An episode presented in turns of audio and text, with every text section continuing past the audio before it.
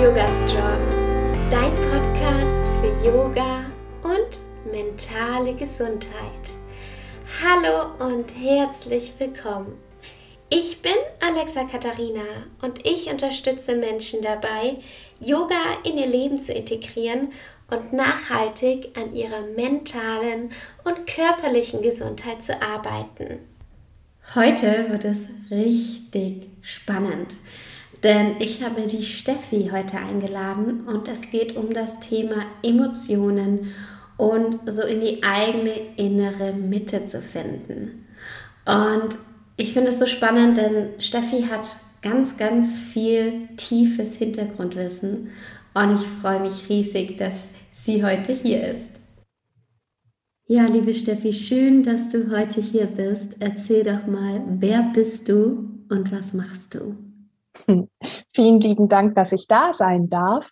Mein Name ist Dr. Stefanie Rukavina und ich bin von Haus aus Diplombiologin, arbeite aber jetzt schon seit mehreren Jahren hauptberuflich als Coach und Yogalehrerin und befasse mich eigentlich seit knapp zehn Jahren sehr intensiv mit den Themen Emotionen, mit dem Thema Resilienz, wie wirkt sich Stress auf uns aus, mit der positiven Psychologie. Also eigentlich um ganz arg viele Strategien zu lernen, wieder ins Wohlbefinden und ins Glück zurückzukommen.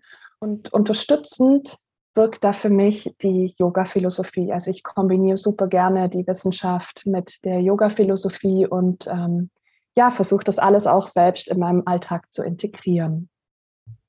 So spannend, was du alles machst. Danke dir fürs Teilen. Wir sprechen heute ja auch über Emotionen, aber jetzt mal ganz ehrlich, was sind eigentlich Emotionen und was sind Gefühle? Das ist eine super äh, Frage. Und tatsächlich ähm, hat sich in der Emotionsforschung, haben sich die Forscher und Forscherinnen ganz, ganz lang gestritten, äh, wenn es darum ging, was sind denn eigentlich Emotionen. Also man hat sich darauf geeinigt, dass Emotionen sehr kurzweilige, sehr kurze sogenannte biopsychosoziale Reaktionen sind. Das sind dynamische Reaktionen, die wir auf mehreren Ebenen finden. Also wir haben eine Veränderung auf der kognitiven Ebene, dass wir etwas bewerten, einen Stimulus, einen Reiz. Ähm, wir haben eine Veränderung in der Physiologie, also unser Körper reagiert. Beispielsweise, wenn wir aufgeregt sind, haben wir feuchte Hände etc. Ähm, wir haben aber auch auf der Verhaltensebene und auf der motivationalen Ebene eine Veränderung. Ja? Das Interessante ist jetzt bei Emotionen, dass das meiste eigentlich erstmal unbewusst abläuft, wohingegen ein Gefühl, obwohl das natürlich sehr oft sehr äquivalent verwendet wird, ein Gefühl und eine Emotion, aber ein Gefühl ist deutlich länger und deutlich bewusster. Und wir alle kennen das, wenn wir mehrere Gefühle über die Zeit quasi aufsummieren, dann kann sich eine Stimmung entwickeln. Ja, und so hängt das Ganze zusammen. Also ganz am Anfang haben wir die Emotionen, dann haben wir die Gefühle und dann haben wir irgendwann die Stimmung. Hm, danke dir fürs äh, Aufklären. Aber warum haben wir eigentlich Emotionen?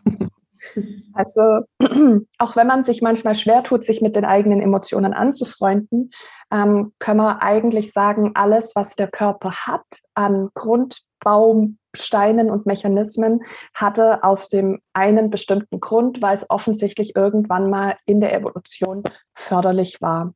Das heißt, Emotionen, so geht man davon aus, haben sich im Lauf der Zeit entwickelt, um uns schneller und effizienter zu machen, also schneller in die Handlung zu bringen, ohne dass wir groß viel mentale Energie dafür verwenden.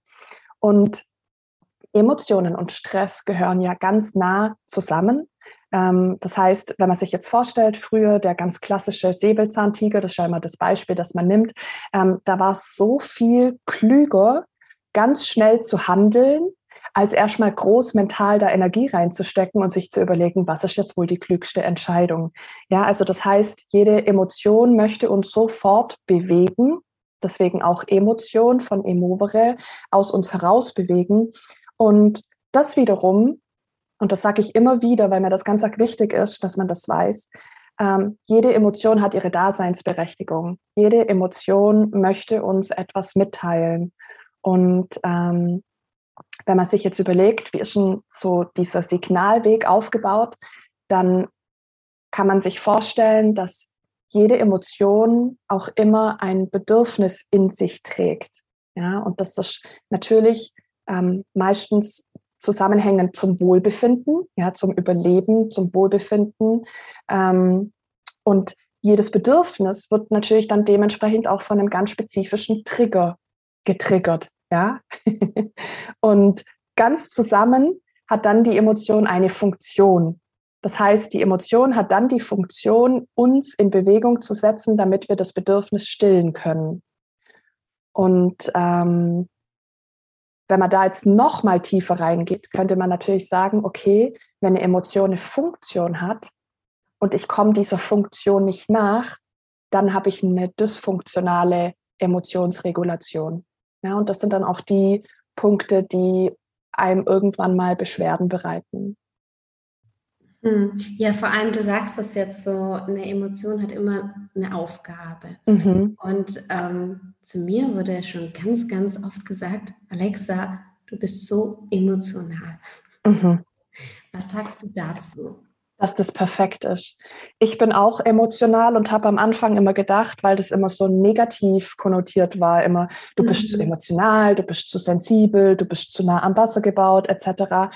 Aber im Grunde genommen ähm, ist das ein ganz großes Geschenk, weil wir quasi in der Lage sind, uns zu fühlen und uns zu spüren. Ähm, das heißt, per se ist an den Emotionen überhaupt nichts Schlimmes. Das Einzige, woran wir arbeiten dürfen, ist, eine Strategie zu suchen, dass wir mit den Emotionen gut arbeiten können. Ja, und dass wir genau der Funktion nachgehen, die die Emotion eigentlich in sich trägt.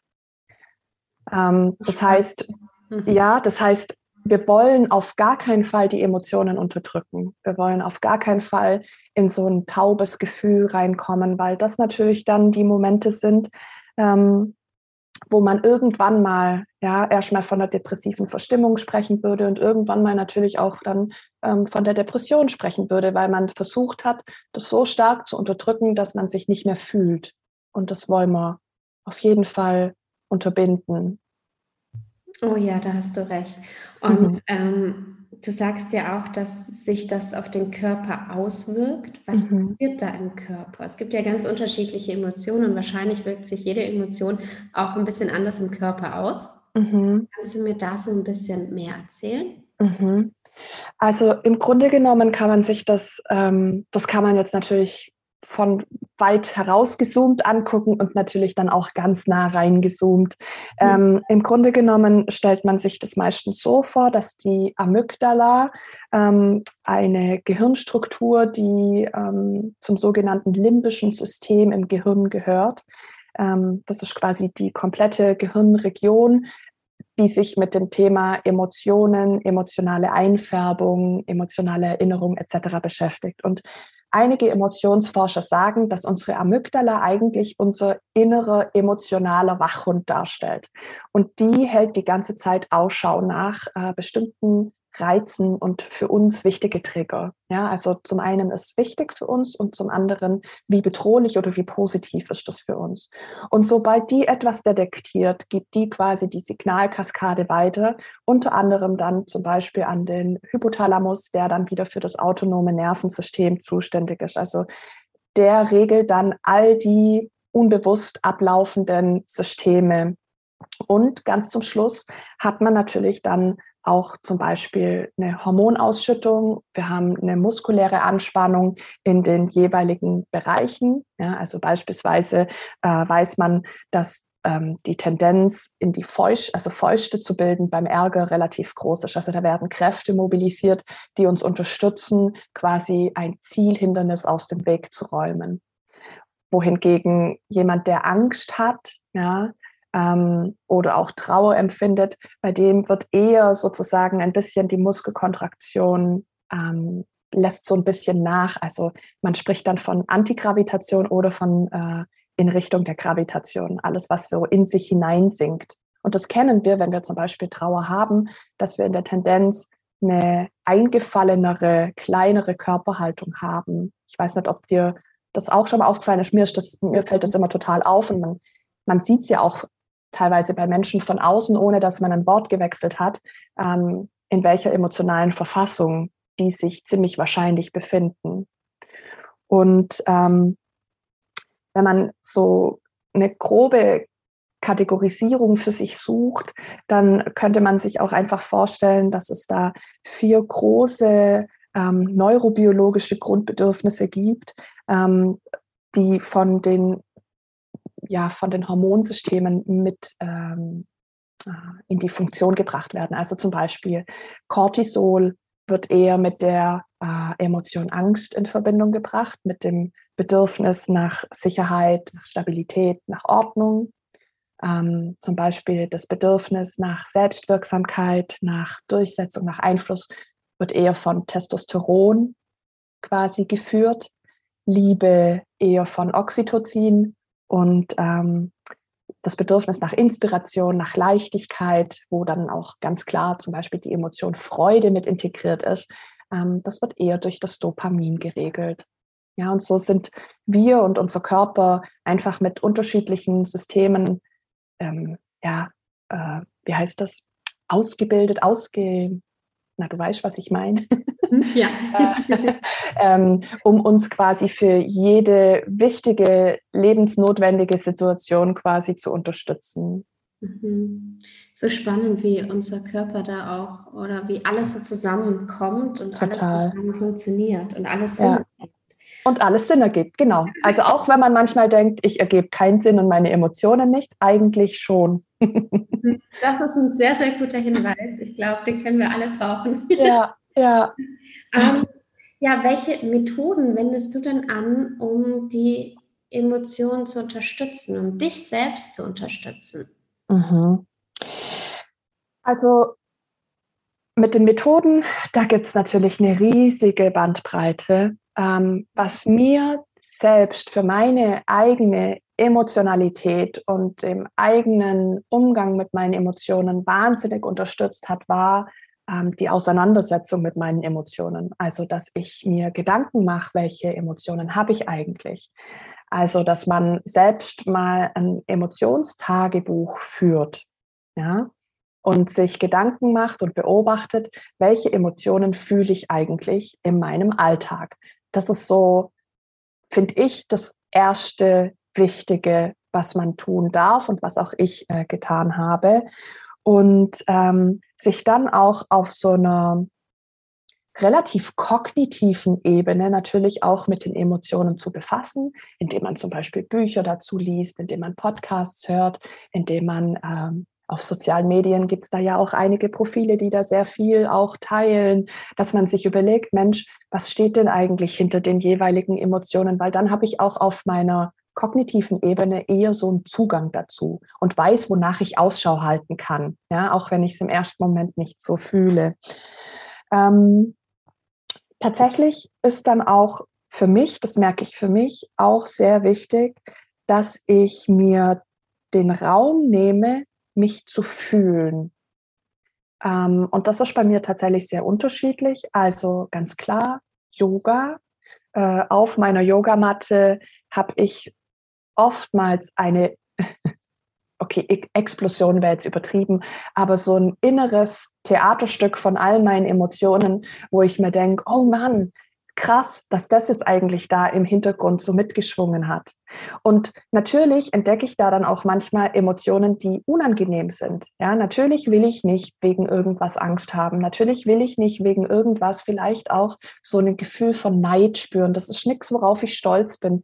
Aber es darf da sein, weil es mir natürlich zeigt, hey, eigentlich hast du da auch Bock drauf? Eigentlich ist das was, was dir total gut gefällt. Also diesen Raum zu nehmen, ähm, ist für mich extrem wichtig. Und was ich selbst, weil manchmal, ich bin ja auch, ich bin ja auch wirklich nur ein Mensch, ähm, wenn ich mir einbilde, ich hätte keine Zeit auf die Yogamatte zu gehen und ich hätte wirklich nur drei Minuten, dann äh, tanze ich. Mhm. Also tanzen ist für mich mit dem Körper ähm, auch fast schon eine Meditation, also fast schon so eine bewegte Meditation, weil da auch vom Gefühl her alles ähm, sich so ein bisschen freischwingen darf und ich dann die Energie, das klingt zwar jetzt immer so spirituell, aber letztlich ist ja eine Emotion ein Energieschub in eine bestimmte Richtung. Mhm. Und beim Tanzen habe ich das Gefühl, dass ich die Energie eher fühlen kann, bevor das sich so festsetzt und so, ich weiß nicht, das kennst du bestimmt auch, dass wenn man versucht durchzuhalten und ähm, jetzt nicht so viel Zeit für Emotionen quasi zu verbringen äh, oder aufzubringen, dass man dann eher fest wird, dass man das Gefühl hat, man wird ganz steif und, äh, und verspannt.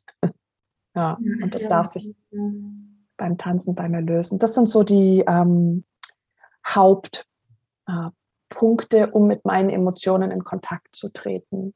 Ja. Und was an was mich das erinnert, beziehungsweise mhm. was das ja auch ist, Yoga-Philosophie, Yoga außerhalb der Matte, Svatiyaya, mhm. das Selbststudium, zu mhm. okay, was, was ist da in mir? Ja. Und äh, wie, wie fühle ich mich? Was, welche Emotionen sind in mir? Und was, ja. ähm, was möchte ich für mich wirklich? Also genau.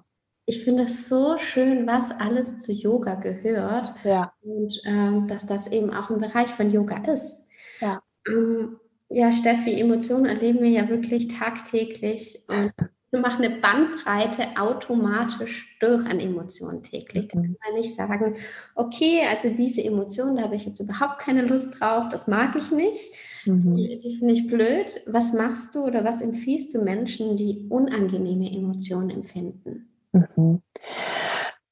Also da hast du total recht. Äh, ab dem Beginn, wo wir aufwachen, haben wir oftmals schon Emotionen bis spät in die Nacht und auch teilweise wachen wir auf, wenn wir etwas träumen. Ähm, also als allererste Empfehlung gebe ich immer den Gedanken heraus, dass jede Emotion, die wir haben, die darf da sein und dazu gehören auch die unangenehmen Emotionen. Ähm, es gibt Studien, die zeigen, dass je mehr wir versuchen, unangenehme Emotionen wegzudrücken und Emotionen generell wegzudrücken, dass das sich negativ auf unseren Körper auswirkt. Ja, da wird zum Beispiel das Risiko für beispielsweise koronare Herzkrankheiten erhöht, aber auch die Tendenz tatsächlich für Depression und Angststörungen nimmt zu. Das heißt, wir dürfen erstmal ähm, ein Mitgefühl mit unseren Emotionen etablieren. Die dürfen da sein. Ähm, was ich dann auch empfehle, ist wirklich jede Emotion erstmal, ich finde, Geschenk klingt jetzt erstmal so ein bisschen übertrieben, aber jede Emotion ist einfach ein deutliches Signal dafür, hinzugucken. Insbesondere bei den unangenehmen Emotionen, weil das natürlich wie so eine Art kleine Warnhinweise für uns darstellen. Mhm. Ja, ein Warnhinweis, ähm, Obacht, da passiert jetzt was, was du eigentlich nicht möchtest, was dir nicht gut tut, was nicht deinem Wert entspricht, was nicht deinem Bedürfnis entspricht. Ähm, ich persönlich empfehle dann ganz, ganz unbedingt, noch tiefer zu blicken und zu gucken, welches Bedürfnis ist denn jetzt? Weil wenn ich eine unangenehme Emotion fühle, gar nicht weiß, worum es sich, also worum es da wirklich geht, ja, welches Bedürfnis ist davon wirklich jetzt betroffen, dann fange ich vielleicht an, irgendwas zu tun, aber es ist so unbefriedigend und ich habe so viel Energie dann dafür verschwendet, möglichst nicht mehr in dieser unangenehmen Emotion zu sein, aber es ist natürlich überhaupt nicht zielführend. Es ist nicht funktional und das sind genau die Momente, ähm, wo Menschen sagen, dass das der größte Leidensdruck ist, nicht zu wissen, was man tut und man weiß, alles, was man tut, funktioniert nicht. Ja, also man kommt dann in so eine Hilflosigkeit rein. Ähm, das heißt, auf alle Fälle ähm, immer auf die Suche gehen, welches Bedürfnis meldet sich. Und ähm, tatsächlich kommt dann jetzt auch so ein bisschen die Yoga-Philosophie mit rein. Zum einen erstmal zu erkennen, äh, dass jede Emotion auch wieder geht. Also zu wissen, dass das nicht von Dauer ist und tatsächlich vielleicht über die Meditation, über die Achtsamkeit äh, zu lernen, dass die Emotion zwar an mir vorbeifließt, ja, dass ich die beobachten kann, aber dass die nichts mit meinem Inneren macht. Ja, also mein Inneres bleibt immer noch ganz, mein Inneres bleibt immer noch heil und diesen Abstand zu kultivieren zwischen meinem Inneren und dem Beobachter, der nach außen blickt und quasi die Emotion sieht. Ähm, das äh, schützt Menschen ganz arg vor dem Gefühl der Überforderung und dass die Emotion als Welle quasi über einen drüber bricht. Mhm. Ja, ich glaube, und ich glaube, so geht es auch vielen Leuten. Ich habe einen ganz, ganz großen Teil meines Lebens Emotionen wirklich unterdrückt. Mhm. Wirklich meine eigenen Bedürfnisse zurückgestellt. Mhm. Und ich glaube, dass sich das ganz, ganz stark auf mich ausgewirkt hat, einfach auf meine Zufriedenheit. Mhm. Ja. Welche drei Tipps kannst du denn geben, wenn man so wieder mehr in, in seine eigene Mitte, innere Mitte kommen möchte? Hast mhm. du da mhm. drei Tipps, ähm, die du da empfehlen kannst? Mhm. Ah, gibt es auch viel mehr als nur drei, aber ich äh, versuche mich sehr äh, zu, zurückzunehmen. Also ähm, tatsächlich, die innere Mitte bedeutet, dass ich ähm, mir, wenn ich mm, wenn ich quasi das große gesamte Bild an Emotionen habe, ich stelle mir das immer als Blumenstrauß vor, dann ist die Mitte genau in der Mitte. Das heißt, alle Emotionen dürfen um mich herum sein und ich darf mit denen so ein bisschen mein Frieden und mein Wohlbefinden äh, finden. Das heißt, ich darf erkennen, sowohl die negativen oder unangenehmen Emotionen dürfen da sein und es gibt bei all den unangenehmen Emotionen auch immer noch die positiven. So. Punkt eins, Tipp Nummer eins wäre, ich habe mich jetzt, ich wiederhole mich da, aber auch das einfach nochmal, regelmäßig eine Bedürfnisbilanz ziehen. Nach innen blicken und gucken, was meldet sich und was möchte eigentlich geändert werden. Ja, dass ich lerne, mein Leben in die Hand zu nehmen und meine Emotionen sind meine Warnhinweisschilder äh, im positiven wie im negativen Sinne. Ähm, in meine Mitte zu kommen bedeutet, dass ich den negativen oder unangenehmen Emotionen nicht so viel Raum gebe, dass die positiven, angenehmen Emotionen keinen Platz mehr haben. Das heißt, ich muss dafür Sorge tragen, Grübeln zu unterbinden. Grübeln ist äh, eine Methode, die leider auch ganz viele Menschen machen, nämlich immer wieder dieselbe Situation durchkauen, gedanklich, ähm, körperlich, immer wieder genau dieselbe Situation. Und man unterbindet sozusagen das Grübeln, indem wir uns die Frage stellen, ob diese Situation später in der Zukunft, wenn ich auf meinem Sterbebett liege, noch eine Rolle spielt. Und meistens stellt man fest, okay, so wichtig ist tatsächlich nicht. Ja, also das heißt, wir schaffen es über diese Frage, ähm, dieses ständige Nachkauen, dieses Grübeln zu unterbinden. Das ist Tipp 2. Ähm, Tipp 3 ist, und da möchte ich am liebsten jetzt heimlich zwei Tipps mit einfließen lassen, ähm, ist äh, zum einen natürlich positive und angenehme Emotionen aktiv zu suchen, aktiv dafür zu sorgen, dass ich sie in meinem Alltag integrieren kann. Angenommen, ich äh, gehöre zu den Personen, die nicht häufig Stolz spüren, dann macht kleine Minischritte, um Stolz einzuladen. Ähm, oder beispielsweise die Dankbarkeit oder die Liebe, ja, indem wir einfach Freundlichkeit mehr in unseren Alltag integrieren. Und wenn niemand mich freundlich anguckt, ja, dann beginne ich vielleicht damit mal freundlich bei der Kasse, ähm, der Kassiererin oder dem Kassierer ein nettes Lächeln zuzuschenken. Und ja, auch durch die Maske, durch die Corona-Mund- äh, und Nasenschutzmaske kann man ein Lächeln erkennen. Und die, der heimliche vierte Tipp an der Stelle wäre, wenn ich merke, dass ich meine innere Mitte nicht mehr alleine finde, dann bitte keine Scham haben und sich professionelle Hilfe suchen, sei es über ein Coaching, sei es über eine Therapie. Es gibt so viele Menschen, die damit ein Thema haben und damit hadern. Ähm, aber es ist nichts, was man nicht angehen kann und nicht lösen kann. Also unbedingt sich da im Zweifel einfach Hilfe holen. Wow, danke dir für diese Tipps. So, so toll. Ich glaube, ich könnte mich jetzt ewig mit dir weiter unterhalten. Wirklich ewig. Aber wenn man sich mit dir vernetzen möchte, Steffi, wo kann man dich denn finden? Also ganz klassisch natürlich über die sozialen Medien, Instagram, Facebook. Ähm, ich habe auch eine Homepage, sehr gerne da auch über den Newsletter sich anmelden, ähm, www.stephanie-rukavina.de. Ich habe auch, wer Yoga mit mir machen möchte, entweder auf YouTube äh, einige Videos oder natürlich auch meine Online-Präsenzklassen. Und ähm, ja, bald, weil mir das so wichtig ist, bald wird es auch ein Workbook geben zum Thema Verkörperung von Wohlbefinden und ganz im Speziellen wird man da mit den Emotionen anfangen. Also super gerne die Augen offen halten dafür. Schön. Ja, ich verlinke das einfach auch alles wie immer unter dieser Podcast-Folge und dann könnt ihr da einfach draufklicken.